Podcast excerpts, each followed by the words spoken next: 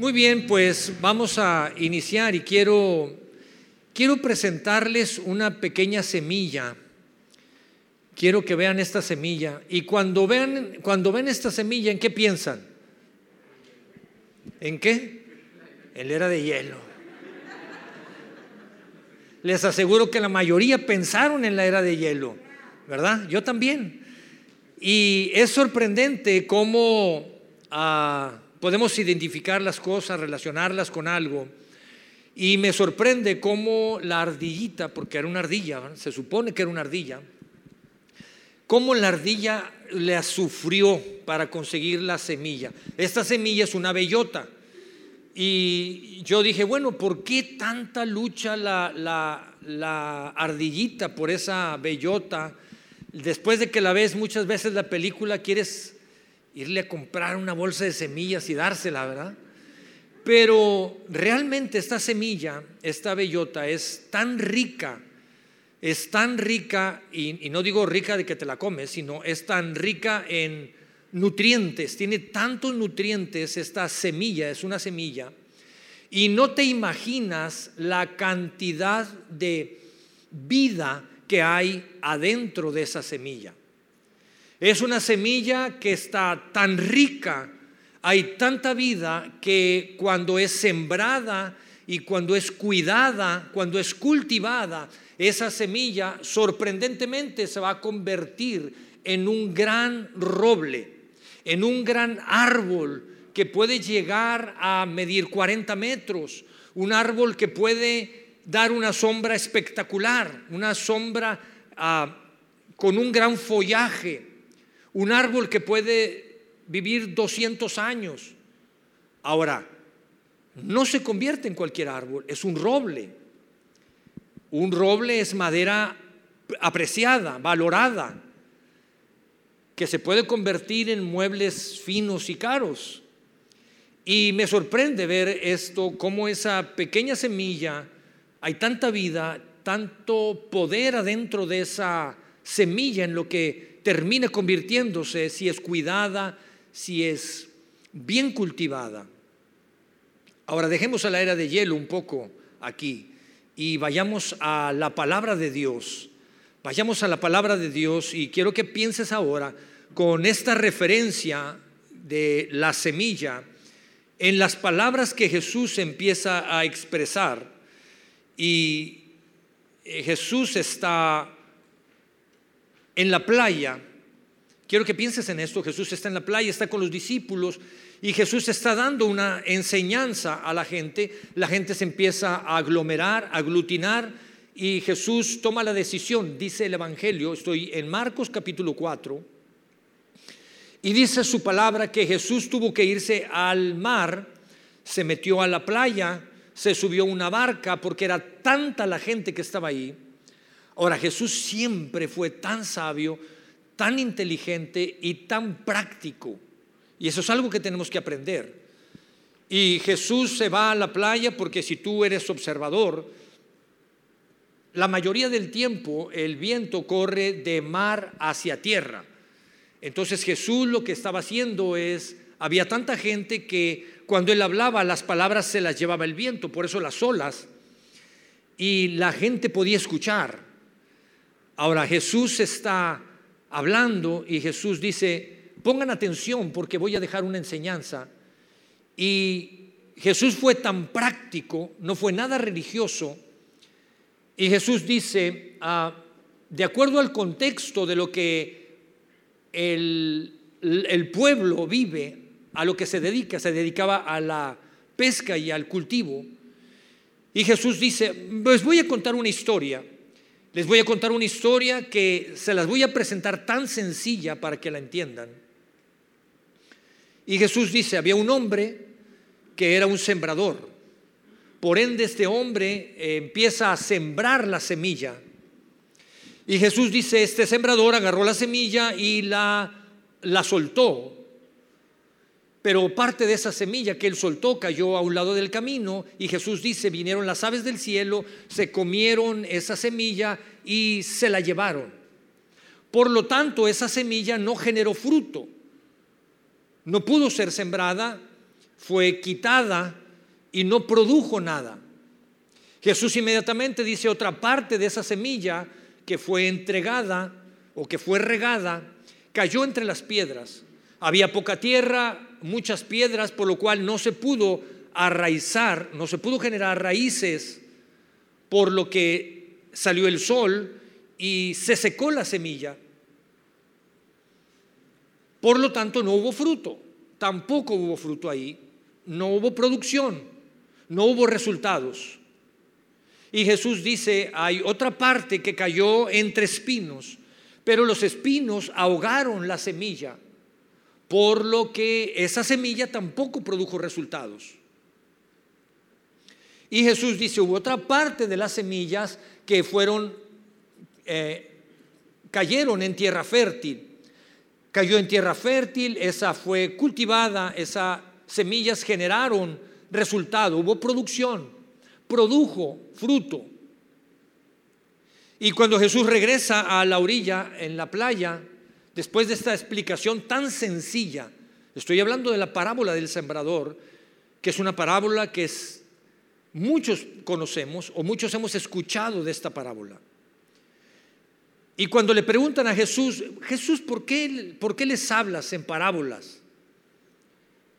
Y Jesús explica en el verso número 11 y les dice, les hablo en parábolas porque algunos no van a entender. Aunque lo puse en un ejemplo tan sencillo, de acuerdo a lo que muchos de los que están ahí se dedican, no van a comprender. Es un ejemplo tan sencillo, pero lo más relevante en esta parábola, en este ejemplo que Jesús está dando, no es lo simple del ejemplo, sino el principio espiritual que está atrás de este ejemplo que Jesús está dando. ¿Cuál es el principio espiritual que Jesús establece a través de esta parábola? Y Jesús dice, les hablo en parábolas porque muchos no van a entender. Y no van a entender porque es necesario que vengan al arrepentimiento. Es necesario que se arrepientan de sus pecados y entonces sus pecados les serán perdonados y ellos van a entender. Es lo que dice Jesús en el verso número 11. Y en el verso número 13 Jesús dice y deja algo muy en claro, es un versículo clave en esta parábola, que tú y yo en esta tarde tenemos que aprender. Jesús dice, si esta parábola no la entienden, no van a entender las demás parábolas. Si esta parábola tan sencilla no la entienden y no se refería a, a dónde está o qué es la parte que no entienden de dónde cayó la semilla, si en el camino, en las piedras, en los espinos o en la tierra fértil, sino al principio espiritual que hay atrás de este ejemplo. Y Jesús dice, si esta parábola no la entienden, no van a entender las demás. Así es que tenemos que enfocarnos y poder hoy aprender el principio que Jesús nos está revelando en esta parábola. ¿Les parece? ¿Le damos? Y entonces Jesús dice, muy bien, parece que no quedó claro. Voy a narrarles de nuevo la historia. Y Jesús vuelve a narrar. Si tú agarras Marcos capítulo 4, Jesús vuelve a explicarles la parábola y les dice, muy bien, ah, la semilla de la que yo estoy hablando es mis palabras. La semilla a la que me refería en el ejemplo que di es mi palabra, son las palabras que yo les estoy dando ahora. Ahora es su palabra la que tenemos aquí. Y Jesús lo que les está diciendo es, mis palabras, su palabra, es sembrada, es la que es sembrada y cae en el camino, son aquellos corazones en los cuales, así como en el camino vienen las aves y las roban, la palabra de Dios cuando es sembrada en los corazones y Satanás viene y quiere robar esa palabra. Satanás quiere robarse la palabra, la semilla que es la palabra de Dios sembrada en tu corazón. Él se la quiere robar inmediatamente. ¿Por qué? Porque dice la Biblia que la palabra de Dios se edifica en nuestras vidas.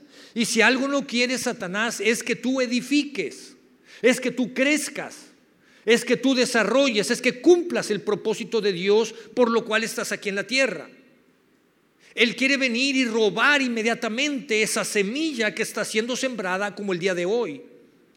Por eso es que en algunas ocasiones, no sé si te ha pasado, que inclusive estás aquí, se habla de la palabra de Dios como hoy, y apenas salimos de la iglesia, estamos poniéndonos de acuerdo, la palabra de Dios fue sembrada en nuestros corazones, nos estamos poniendo de acuerdo donde vamos a comer, vamos aquí, vamos allá, surge un tema, surge otra situación, y de repente estamos discutiendo.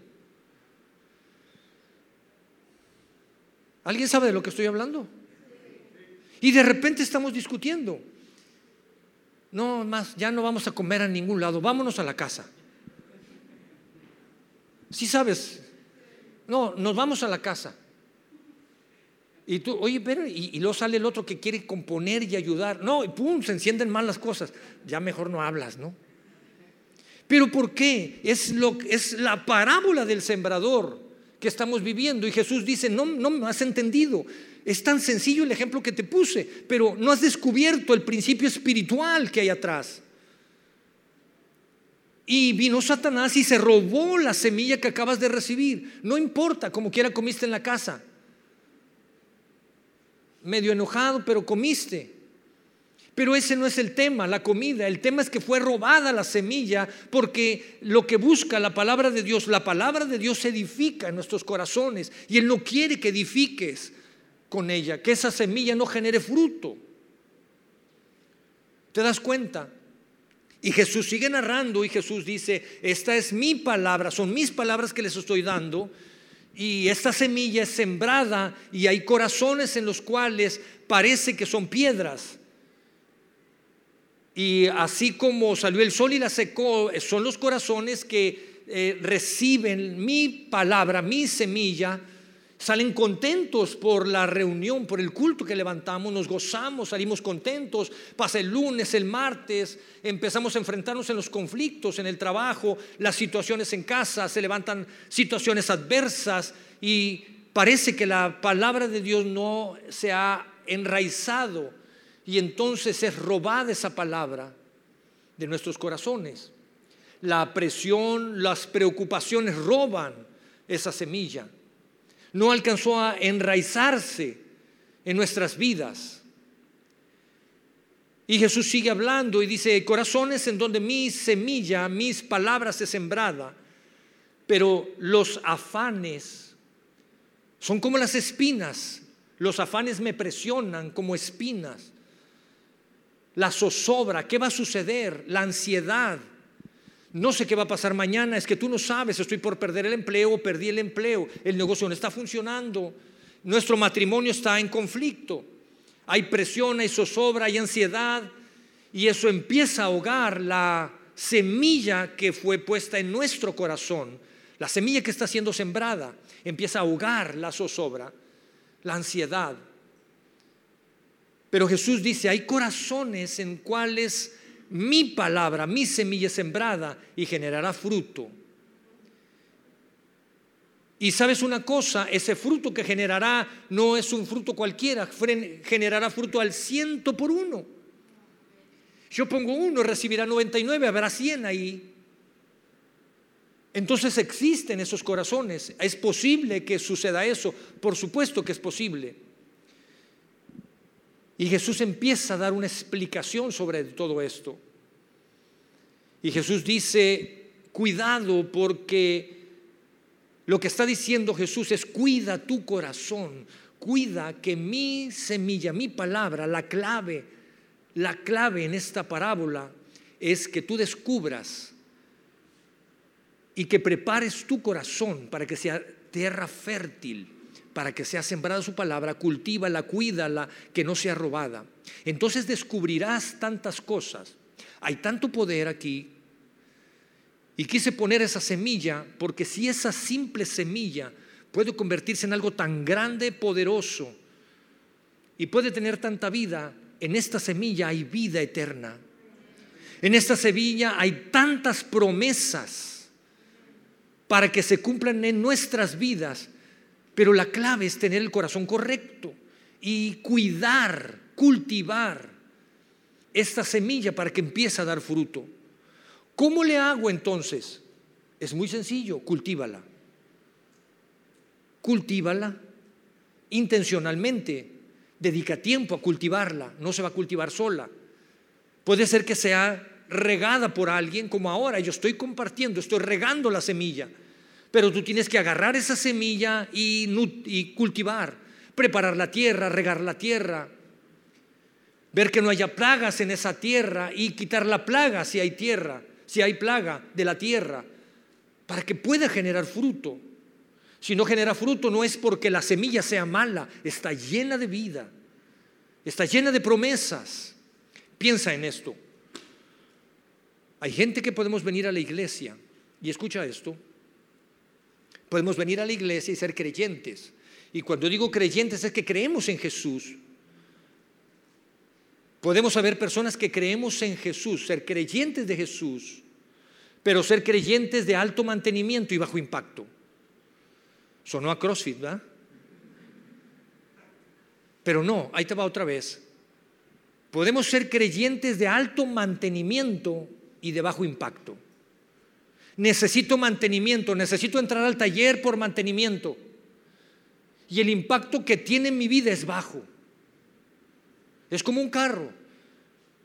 El carro llega un momento en donde empieza a entrar a mantenimiento y otra vez mantenimiento y mantenimiento y no me da resultado, me deja tirado, el rendimiento de gasolina es muy bajo, tengo problemas con esto, tengo problemas con lo otro, me da poco resultado el vehículo y requiere mucho mantenimiento y a veces parece que hay creyentes así, que somos así.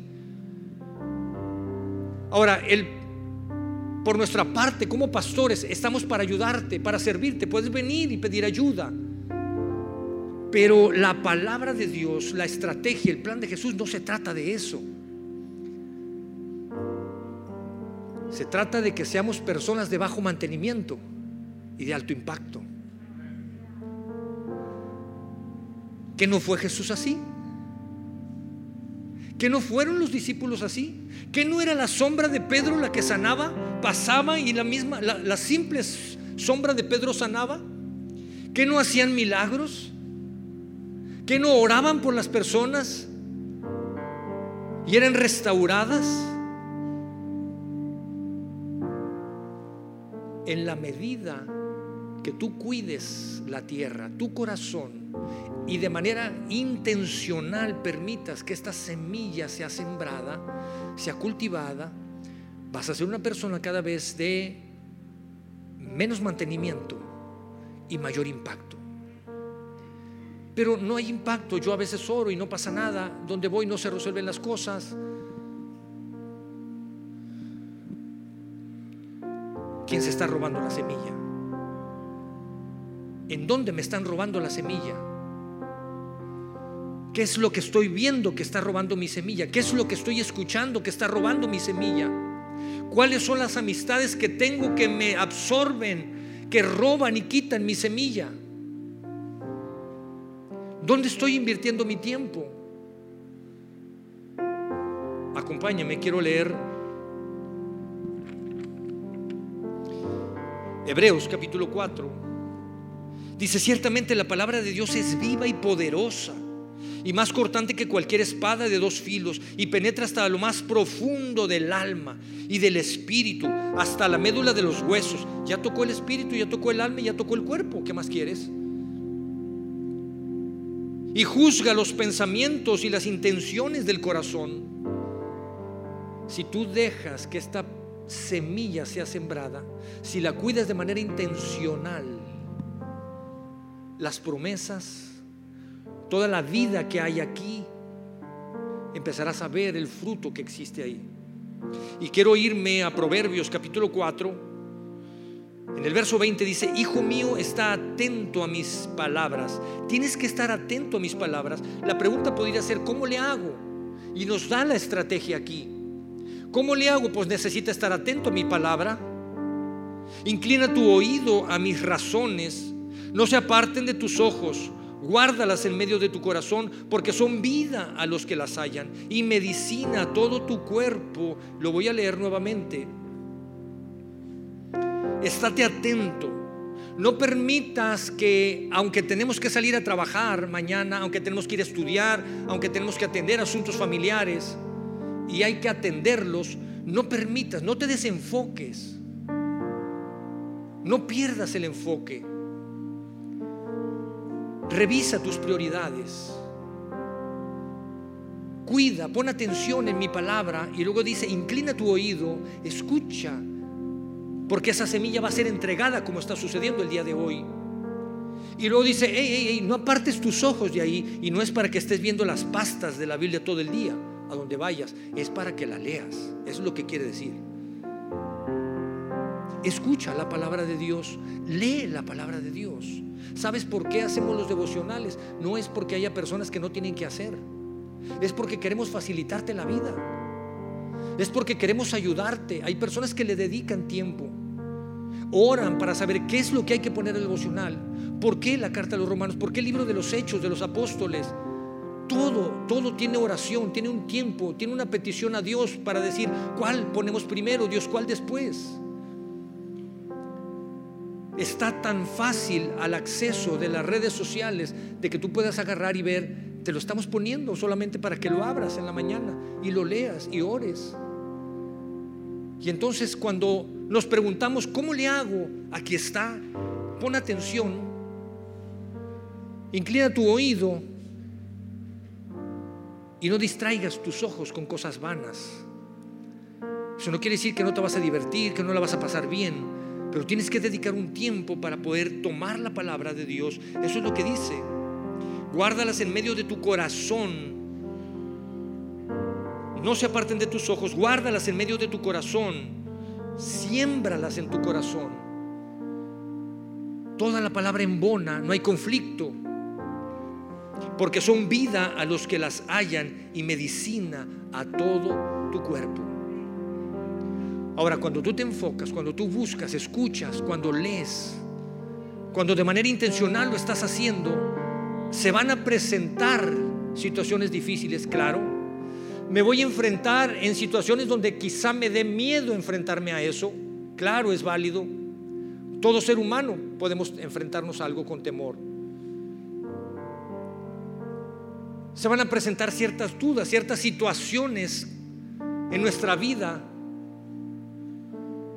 ¿Qué vamos a hacer entonces? Vamos nuevamente a la palabra de Dios, vamos a la semilla que está sembrada en nuestros corazones. Salmo 56 dice, cuando siento miedo, pongo en ti mi confianza.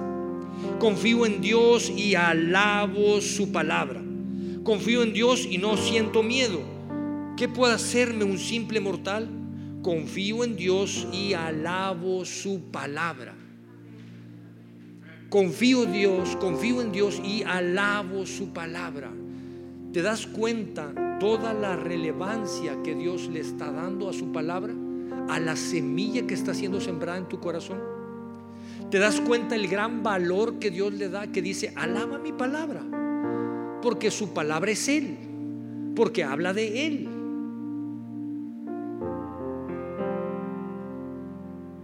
Y esos son los misterios a los que se refería Jesús. ¿Cómo que voy a alabar su palabra? Claro, porque Él es su palabra. Lo que está diciendo es, alábame, alábame. ¿Te das cuenta la importancia de poder llegar a la alabanza y a la adoración, llegar temprano? Y dedicarle adoración y alabanza a Él.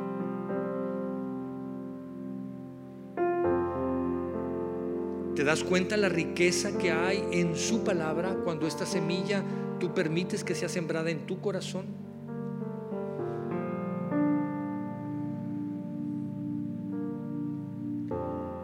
Jesús fue tan claro, tan preciso y a la vez tan sencillo como lo explicó. El principio espiritual que hay atrás de esta parábola tan sencilla es cómo estamos cuidando nuestros corazones. Cultiva la palabra de Dios, te va a abrir la puerta a muchas cosas más. Sabes, el regalo, el mejor regalo que he recibido en mi vida, de parte de una persona, no de Dios, el regalo más apreciado que he recibido de parte de una persona fue una Biblia. Esta Biblia, cuando yo conocí a Cristo en, el, en 1983, cuando primera vez entré por primera vez a una iglesia, y conocí verdaderamente a Dios, alguien me regaló esta Biblia que tiene 38 años. No la abro porque si le abro se le caen todas las hojas, pero la atesoro, la guardo con tanto cariño. Pero te voy a confesar algo el día de hoy. Cuando me regalaron esta Biblia, yo, yo no le di el valor porque no conocía. Y nadie me enseñó cómo leerla. Así es que yo la empecé a leer como cualquier libro. Y los libros se leen por el principio, por la primera página. Y yo empecé a leer por Génesis. Y empecé a leer que Dios hizo el cielo y la tierra. Y de repente me encuentro con que Dios ya lo está destruyendo. En el mismo libro. Ya te quiere traer un diluvio. Dios, unas hojas atrás lo estabas haciendo y ya tan rápido lo estás destruyendo. Y te confieso, no entendía. Y me empiezas a hablar de codos y de medidas. No entiendo nada. No sé cuánto es un codo, Dios. Y leí Génesis y dije, más adelante se va a poner más bueno. Pero entendía cada vez menos cosas. Y luego sacrificios, y luego leyes, y luego desierto, y luego un pueblo cautivo. Y, y la verdad no entendía, te lo confieso, pero seguía leyendo la Biblia. ¿Y sabes qué descubrí? Fui descubriendo que aunque no entendía, había una carga, un peso que yo traía que cada vez se iba quitando de mi vida. Y fui aprendiendo que estaba más ligero. Lo que yo venía cargando en mi vida, que me había dolido por muchos años, Dios me lo estaba quitando.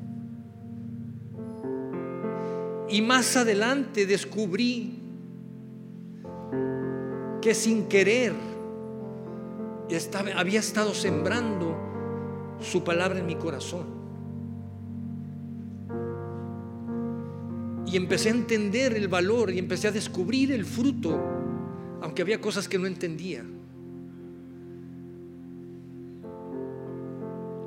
Y te va preparando para los momentos difíciles de tu vida. Y muchas cosas no las entenderás todavía. En el, 2010, en el 2011 me secuestraron. Y un día contaré esta experiencia. Pero no sabes cómo a través de esta semilla y, el fruto que va generando esta semilla, cómo vas edificando en tu vida y te va preparando para los momentos más difíciles de tu vida. La clave de las palabras que Jesús expresó, lo que Jesús está diciendo, la clave está en cuida tu corazón, esa palabra está viva. Hay tantas promesas y tanta riqueza. Termino con esto. Jesús en Juan capítulo 8 expresa y viene y habla. Jesús dijo entonces a los judíos que habían creído en él, si ustedes permanecen en mi palabra, entonces serán verdaderamente mis discípulos. Si ustedes permanecen en mi palabra, serán verdaderamente mis discípulos. Y saben una cosa, conocerán la verdad y la verdad los hará libres.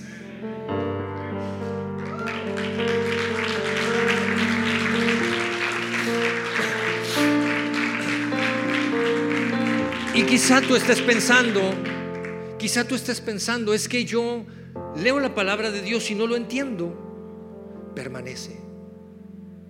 Es que no sabes cómo mi empleo ahora está en riesgo. No sabes cómo mi negocio está colgado de hilos. Permanece. ¿Sabes lo que estás viviendo lo que está viviendo mi matrimonio ahora? Permanece. ¿Sabes la relación que hay con mis hijos, que hay conflicto con ellos? Permanece. Permanece. En la palabra de Dios hay libertad. ¿Y sabes libertad de qué si la esclavitud ya se acabó? Libertad de los conflictos, libertad de los problemas, libertad de las cargas emocionales que la vida nos da, que a veces injustamente vamos cargando o a veces sin darnos cuenta nos metemos solos ahí en embrollos y en problemas. Jesús dice, permanece. Parece que no se ve claro, permanece. Vas a ver el fruto, cuida el corazón. Es que no veo el fruto, cuida que se está robando la semilla. Porque por experiencia propia te puedo decir que si permaneces vas a ver el fruto.